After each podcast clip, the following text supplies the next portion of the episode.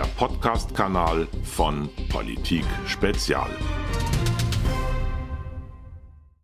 Liebe Zuhörerinnen und Zuhörer, viele Menschen fragen mich, wieso steht eigentlich ihr Ärzte nicht auf gegen diese menschenverachtende Corona-Politik einer Kanzlerin und ihres 16-köpfigen Politbüros der Ministerpräsidenten? Euch ist doch die Gesundheit der Menschen anvertraut und dafür haben wir euch ausbilden lassen.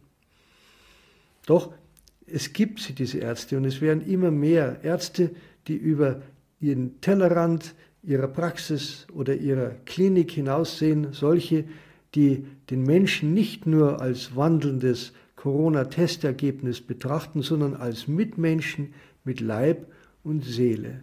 Darunter wunderbare Ärzte und Wissenschaftler wie Dr. Schiffmann, Dr. Wodark, Professor Bhakti oder Professor Hockertz. Sie alle sind auf ihrer Seite. Ich sprach soeben von der Seele des Menschen. Darum und was diese im wahrsten Sinne des Wortes unmenschliche Politik einer außer Kontrolle geratenen politischen Kaste mit unserer Seele anrichtet, darum soll es heute gehen.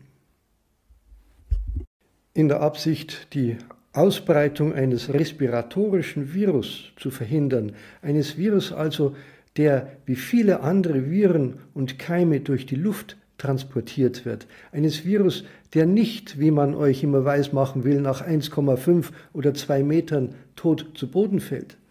Eines Virus, der uns wie viele Milliarden von Keimen, Viren, Pilzen überall dort, wo wir stehen und gehen, umgibt.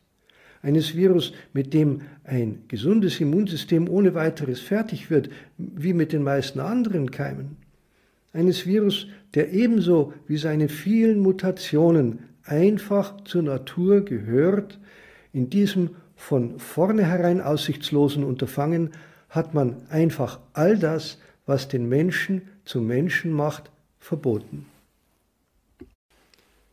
Damit Sie mich recht verstehen, wenn man dadurch das Virus aus der Welt schaffen und den tatsächlich an Corona Erkrankten helfen könnte, dann würde man jedes Opfer bringen.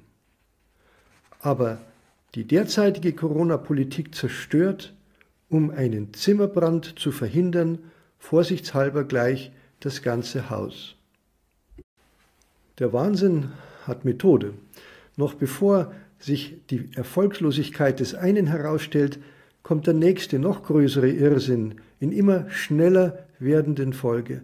Die in Angst und Schrecken versetzten Menschen dürfen keinesfalls zum Nachdenken kommen, denn das wäre das Ende der politischen Geisterfahrer.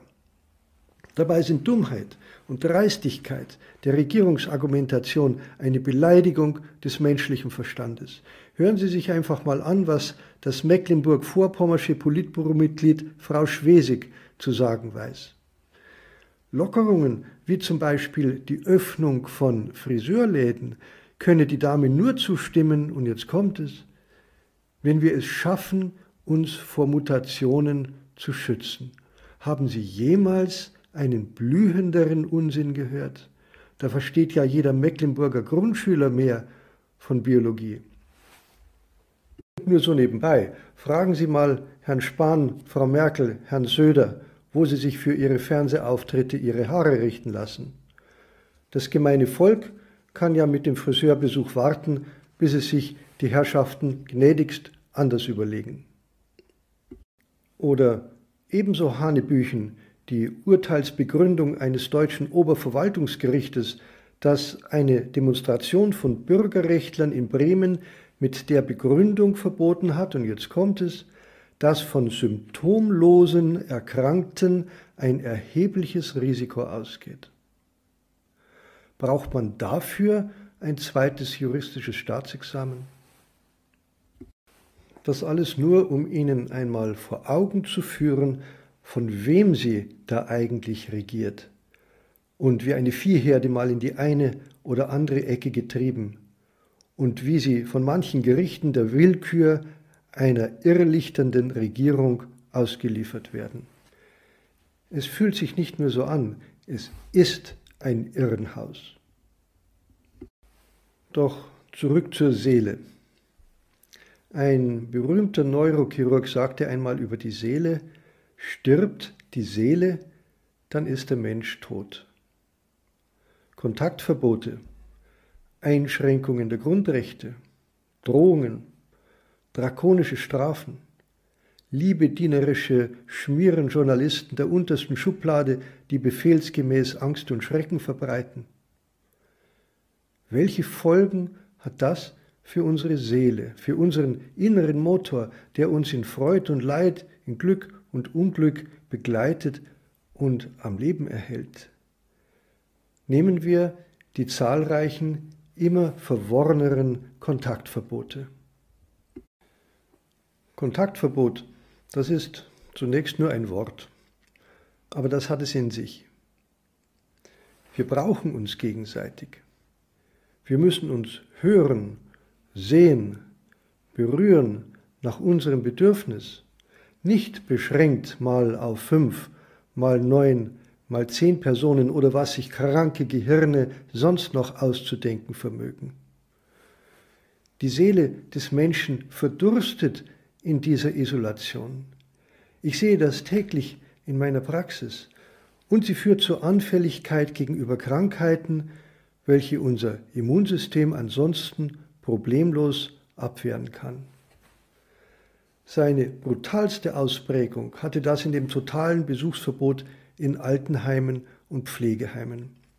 Ich weiß nicht, wie viele Bewohner von Senioren- und Pflegeheimen durch diese unmenschliche Politik umgebracht wurden. Stirbt die Seele, dann ist der Mensch tot. Es wäre christlicher gewesen, wenn ein gewisser Ministerpräsident in dieser Zeit ein Altenheim besucht, mit den Pflegern und Bewohnern zu Mittag gegessen und die Bewohner tröstend in den Arm genommen hätte, als vor laufender Kamera eine Kerze in der Kirche anzuzünden. Zur Entfaltung unserer Seele gehört auch die Bewegungsfreiheit. Es geht nicht um einen Abenteuerurlaub am Kilimanjaro. Es geht darum dann, wenn unser Geist und Körper es brauchen, an der See, in den Bergen, in der freien Natur ungehindert spazieren zu gehen, zur Ruhe zu kommen, Familie und Freunde, Freiheit und Freizeit zu genießen, ohne Angst vor Polizeikontrollen, Verboten und hirnverbrannten Kilometerbeschränkungen. Unsere Seele braucht das. Die derzeitige Gefängnishofatmosphäre einer blutleeren Corona-Diktatur macht sie krank. Der Mensch muss so seltsam das auch klingen mag, demonstrieren können. Eine beliebte Frage von Psychiatern und Psychoanalytikern an ihre Patienten lautet, wo lassen sie ihren Frust heraus? Wo ihre Ängste, ihre Freude? Können sie noch ihre Empfindungen hinausschreien? Nichts anderes sind Demonstrationen. Mit dem Recht auf freie Meinungsäußerung verhält es sich ganz ähnlich. Unsere Seele muss unverbogen, ohne Zensur oder Strafe fürchten zu müssen, sich mitteilen dürfen.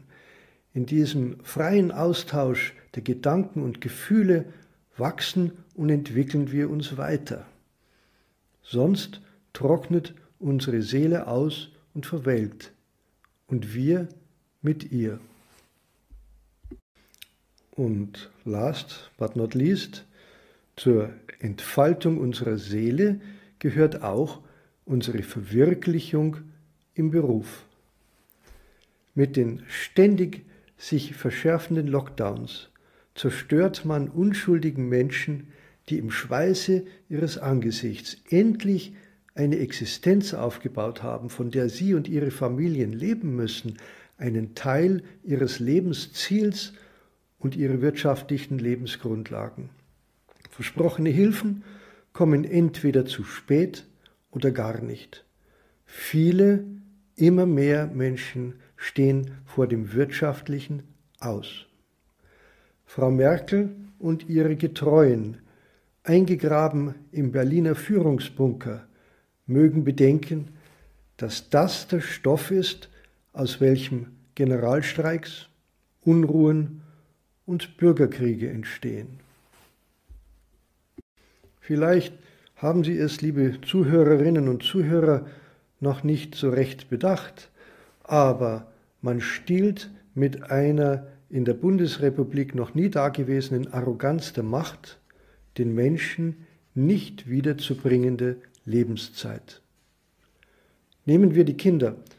Die Jahre, in denen unsere Kinder wie Möbelstücke mal in die eine oder andere Ecke geschoben werden. Die Jahre chaotischen Schulbetriebs, panischer Lehrer, Maskenzwang und anderer verstandsbefreiter Zwangsmaßnahmen hinterlassen unauslöschliche Spuren in den Seelen unserer Kinder. Diese vermurksten Jahre können sie ihren Kindern nie wieder zurückgeben. Sie sind unwiederbringlich verloren. Können sie als Eltern das überhaupt noch ertragen? Wäre nicht das wenigstens ein Grund, sich endlich vor ihre Kinder zu stellen und gegen den Irrsinn aufzustehen? Mit den Erwachsenen verhält es sich genauso. Weder Frau Merkel noch ihre Einflüsterer aus der sogenannten Wissenschaft bringen ihnen die gestohlenen Jahre wieder zurück. Wie viele Jahre dauert es, sich wieder eine gesicherte wirtschaftliche Existenz aufzubauen? Diese Lebensjahre sind unwiederbringlich dahin. Wenn sie in der Blüte ihrer Jahre stehen, dann kommt es vielleicht auf zwei oder drei Jahre nicht so sehr an, aber unsere alten und pflegebedürftigen Angehörigen, die haben diese Zeit nicht mehr. Söder, Lauterbach und all die wohlversorgten Scharfmacher berauben die Kinder eines Teils ihrer Kindheit und die Alten eines würdigen Altwerdens. Wäre nicht das wenigstens ein Grund, sich jetzt seiner Haut zu wehren?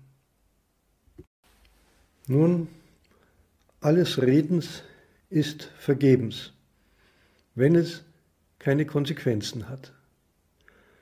Was wir in den letzten zwölf Monaten erleben, ist ein Angriff auf die Menschen, auf ihre Seele, auf ihre Gesundheit, auf ihre berufliche und wirtschaftliche Existenz. Willkürlich, in selbstgezimmerter Legitimation, selbstherrlich und mit zunehmender Unverfrorenheit und Brutalität, durchgepeitscht von einer kleinen politischen Klick.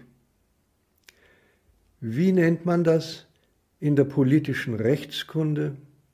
Es ist, mit Verlaub, eine neue Form des Staatsterrors. Nicht die unverschuldet ins Visier des Staatsschutzes geratenen, von den neuen Diktatoren und ihren Medien diffamierten sogenannten Querdenker, nicht die für Demokratie und Grundrechte demonstrierenden Bürger, die von den Wasserwerfern des Berliner rot-rot-grünen Senats wie Dreck von der Straße gespült wurden. Auch nicht die Eltern, die sich nun sogar in Bayern zunehmend schützend vor ihre Kinder stellen. Nicht all die üben Gewalt aus. Nein, es ist der Staat, der seinen Bürgern den Krieg erklärt hat. Und dagegen dürfen wir uns wehren. Dazu braucht es keine Erlaubnis. Denn wir sind das Volk. Heute Nacht habe ich geträumt. Die Menschen würden plötzlich aufwachen und von einem Tag auf den anderen ihr Schicksal selber in die Hand nehmen. Alle Geschäfte öffneten plötzlich wieder, alle Hotels nehmen ab sofort wieder Gäste auf, die Menschen gehen auf die Straße, wann sie wollen, wohin sie wollen und mit wem sie wollen. Und in den Kirchen wird wieder gesungen. Theater und Konzerthäuser öffnen wieder ihre Pforten, Zeitungen, die die Menschen manipulieren, werden nicht gekauft und Sender, die im Staatsauftrag Lügen und Halbwahrheiten verbreiten, nicht mehr mit unseren Gebühren bezahlt. Und Kinder, die an der Hand ihrer Eltern einfach in die Schule gebracht werden. Wie sagte einst Theodor Herzl, wenn ihr nur wollt, ist es kein Traum. Viel Glück und auf Wiedersehen. Ein Podcast von Politik Spezial.